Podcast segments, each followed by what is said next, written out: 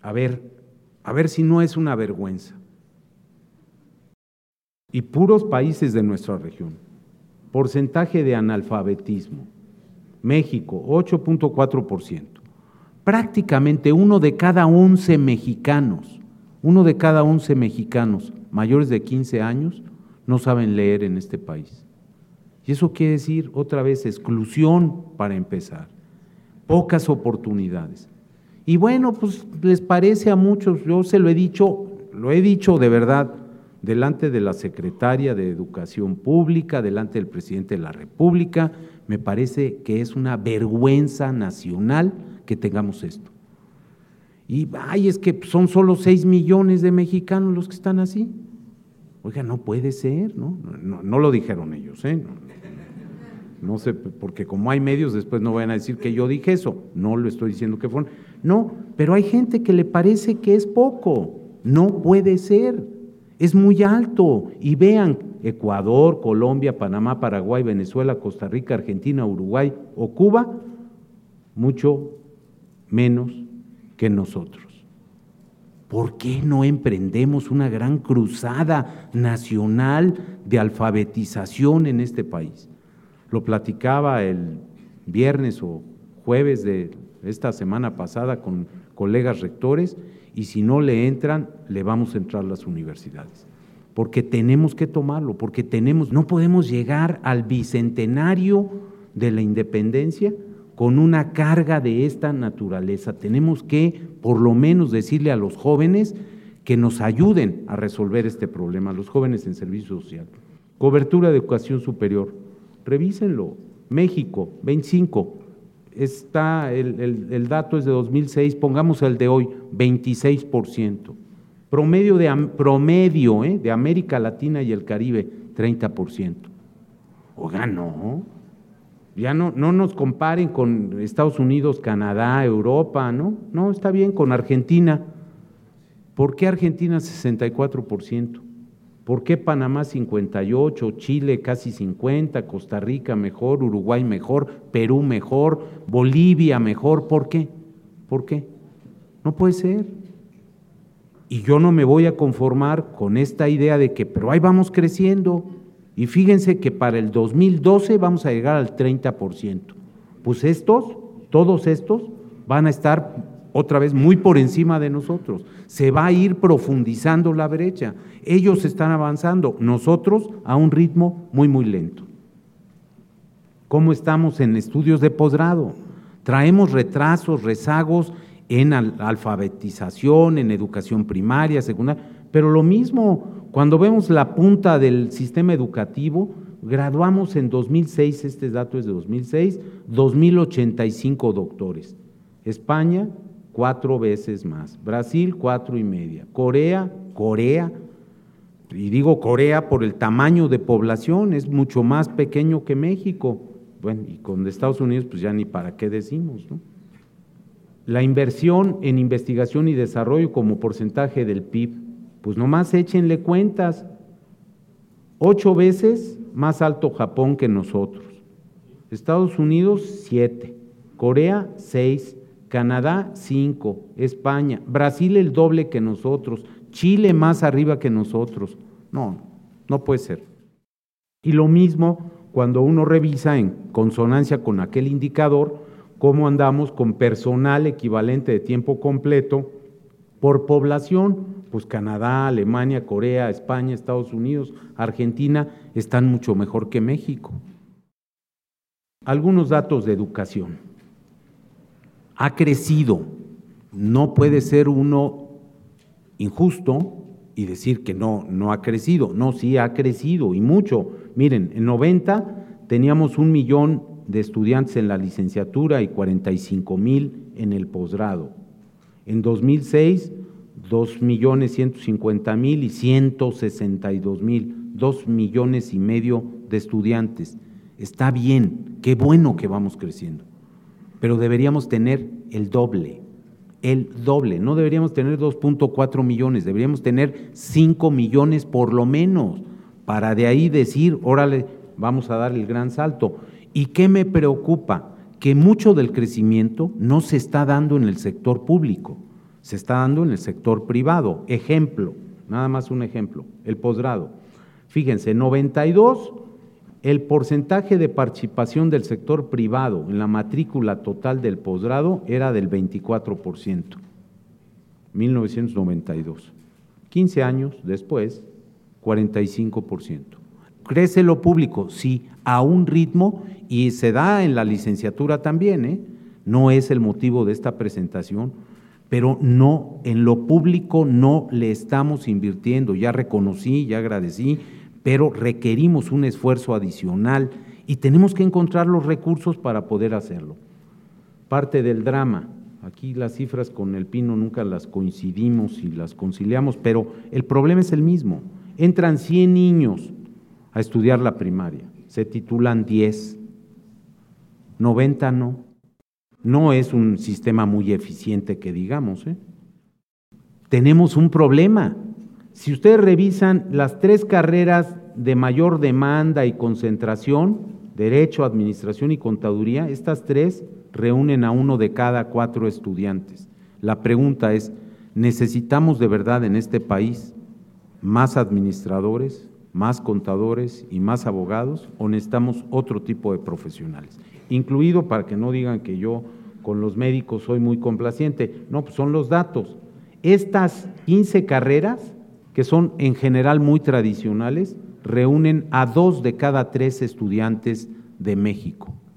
Y las nuevas carreras y los nuevos desarrollos y lo que está pasando, miren, ¿dónde están las licenciaturas en energía, recursos renovables, en nanotecnología, en bioinformática, en biomatemática o física médica, en sistemas sociales, en seguridad pública, que tenemos que formar profesionales de la seguridad pública, en ecología urbana o en literatura contemporánea y sociedad, en filosofía y desarrollo cultural, en lingüística aplicada e informática. No los estamos formando. Necesitamos transformar nuestro sistema tradicional de educación superior en este sentido. Necesitamos tener una formación humanista basada de verdad en la cultura de la libertad, la paz, la democracia, la justicia social y el desarrollo sustentable, porque estamos carentes, faltos por lo menos, de valores fundamentales, y con esto quiero decir con toda claridad, valores laicos, sociales de esta naturaleza. Eso nos hace mucha falta, no lo estamos teniendo. Nos hace falta fomentar una cultura en la calidad educativa e investigadora, pero no como la que estamos siguiendo, esta cultura de la evaluación simplemente con pruebas de no sé qué aplicadas y desarrolladas en no, necesitaríamos estar haciendo otras cosas. Necesitamos nuevas profesiones, las que México requiere.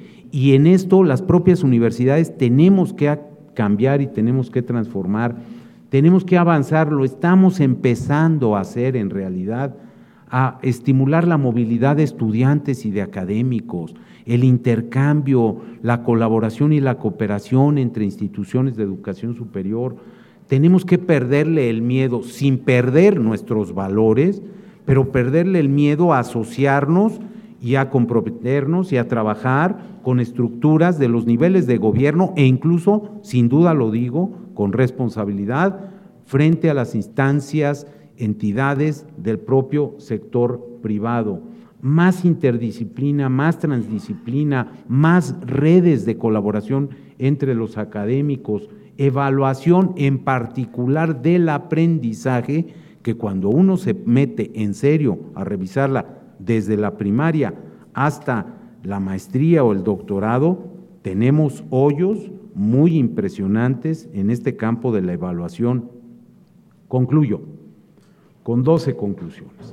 Uno, la desigualdad social es realmente un grave problema de nuestro país. Esa desigualdad nos puede generar problemas mayúsculos y esa desigualdad está, entre otras cosas, relacionada con la educación. La educación es un igualador social como la salud también lo es. Necesitamos avanzar en eso. Por eso requerimos la inversión en educación no es inflacionaria y no lleva a México a la bancarrota, así los secretarios de Hacienda se defiendan. no es inflacionaria, al contrario, es productiva, es una inversión de relativamente mediano plazo, largo plazo, pero es de una certidumbre prácticamente absoluta. Por eso hay que apostarle a eso. Los niveles inadecuados de educación, estoy persuadido, tienen que ver mucho con esos datos, con esas comparaciones internacionales negativas para México. Y finalmente, o consideramos a la educación como un bien público y como una, un bien social y como una inversión de la nación, o vamos a seguir cometiendo errores. La cuarta, en educación como en otros campos, que a veces lo hemos visto, se nos quiere denostar y se nos quiere decir que lo privado es superior a lo público, pues no, demuéstrenmelo, demuéstrenmelo, denme datos sólidos del conjunto de las instituciones públicas y del conjunto de las instituciones privadas de educación superior. Lo público no es sinónimo de pobre calidad ni de desperdicio y lo privado tampoco necesariamente lo es de eficiencia y de calidad. Requerimos una verdadera política de Estado en educación superior. Necesitamos una política que nos garantice recursos humanos y presupuestales que tenemos necesidad de ellos. Sexta, los gobiernos federal y estatal, así como las empresas, debieran aprovechar la capacidad y la infraestructura de las universidades y nuestras instituciones ser entendidas como componentes esenciales de esa economía del conocimiento y como pilares, como base para promover la innovación y la productividad y por ende las universidades públicas de México deben ser apoyadas en su desarrollo, todas, las federales y las estatales.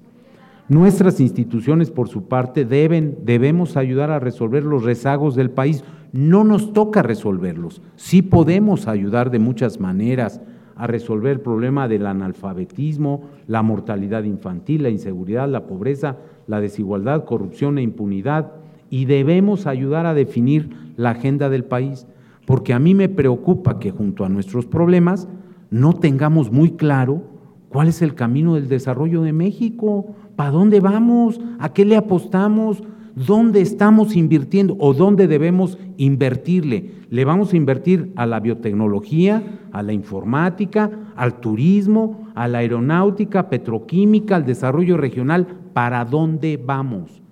¿Para dónde vamos? Y cuando yo hago la pregunta, pues resulta que no hay, en realidad no hay respuesta. ¿Y qué quiere decir? Que tenemos que hacerlo entre todos. Debiéramos hacer un ejercicio para definir esa agenda y lo mismo, los rectores hemos decidido que vamos a hacer en enero un ejercicio para tratar de avanzar bajo una iniciativa de este hombre que está aquí, de Tonatio Bravo Padilla, que nos invitó a que lo hiciéramos. Estoy faltando a la verdad o no, no, dice que no, aunque ustedes no lo ven, en este sentido, y nos vamos a convocar, vamos a reunirnos para hacer una propuesta de por dónde podemos avanzar en este sentido, porque tenemos que contribuir a resolver problemas de hoy y del porvenir. Ahí viene el problema del agua, ahí tenemos con nosotros el problema de la migración, el modelo de desarrollo que ya no da, bueno, hasta el Banco Mundial lo dice, y los nuestros todavía se resisten. Pues no. La detección y atención de riesgos frente a desastres naturales, entre muchos otros. Y termino, solo con más y mejor educación saldremos adelante. Y siempre eh, cuento una anécdota que me parece en este caso es muy apropiada. Cuando estaba yo esperando, era joven, yo también fui joven, cuando estaba esperando que despegara un avión en, en un aeropuerto de Estados Unidos, que es el que dicen que tiene el mayor tráfico aéreo, el aeropuerto de Chicago, el O'Hare de Chicago. Estaba leyendo, mientras íbamos en cola ahí, decenas de aviones despegando poco a poco, una entrevista al administrador de ese aeropuerto y le preguntaban, ¿cómo se le hace para planificar un aeropuerto tan complicado, tan grande como este? Y la respuesta fue muy sencilla decía, hay que pensar en grande y multiplicarlo por dos. Nosotros tendríamos que hacerlo por tres. Muchas gracias.